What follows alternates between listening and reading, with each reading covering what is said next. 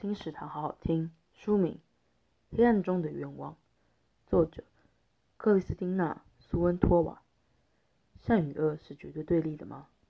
在光明与黑暗之间，其实并没有那么绝对的界限。好与坏有那么分明？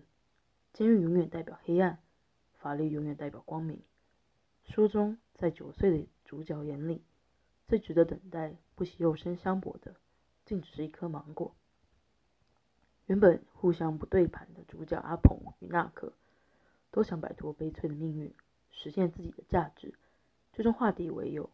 一无所有的阿鹏，因为有一颗善良的心，善良的心会带你遇见其他善良的人，让你知道自己不孤单。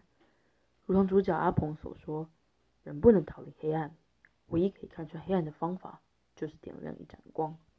光从一颗善良的心开始。”由小鲁文化出版。二零二二年四月，金石堂陪你听书聊书。